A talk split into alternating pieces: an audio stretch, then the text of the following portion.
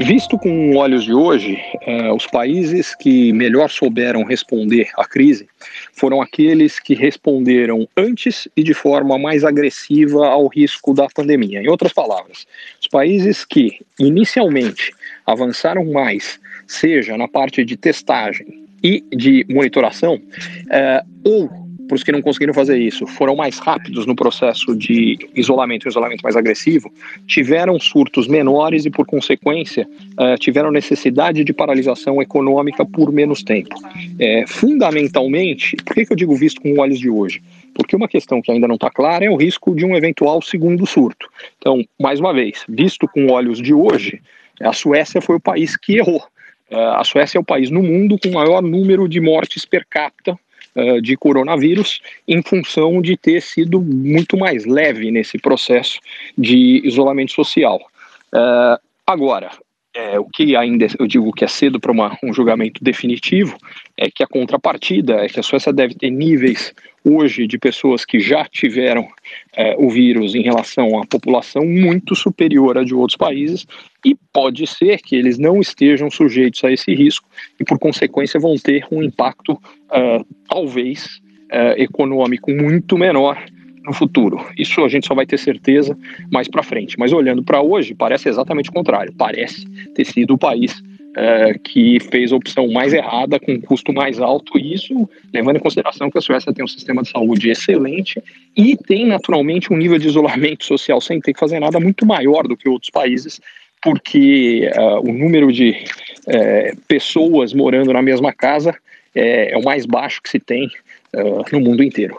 É, por outro lado, quem parece ter feito um belíssimo trabalho em geral, como grupo de países nesse sentido, para minimizar o impacto econômico e ao mesmo tempo reduzir a, a contaminação, foram os países asiáticos, que é, levaram uma série de vantagens. A primeira foi eles terem vivido antes a SARS e a MERS, e portanto eles estavam mais preparados. O segundo é, por uma questão cultural, os asiáticos tendem a valorizar mais o aspecto do coletivo, os ocidentais mais o individualismo, e isso facilitou com que medidas uh, impostas de cima para baixo por governos fossem mais adotadas e funcionassem melhor. E o terceiro foi um uso mais intensivo de tecnologia, uh, testar, monitorar e conseguir evitar que a transmissão fosse maior.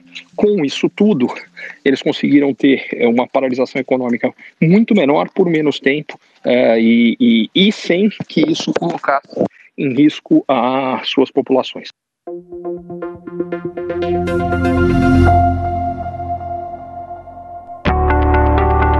Você é empreendedor ou executivo e você ou o seu negócio tem encontrado desafios para crescer mais, para ter margens melhores, para obter resultados melhores, para sustentar um crescimento acelerado de antes, para conseguir um novo investidor, para conseguir financiamento para o seu negócio, para fortalecer a sua equipe, talvez a mentoria Ricardo Amorim seja para você. Lá o que eu faço é ajudá-lo a entender melhor as transformações econômicas, sociais, demográficas, tecnológicas que estão acontecendo e, baseado nisso, tomar decisões melhores e montar a melhor estratégia para lidar com o seu desafio específico.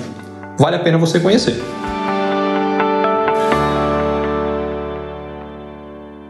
Curtiu esse conteúdo?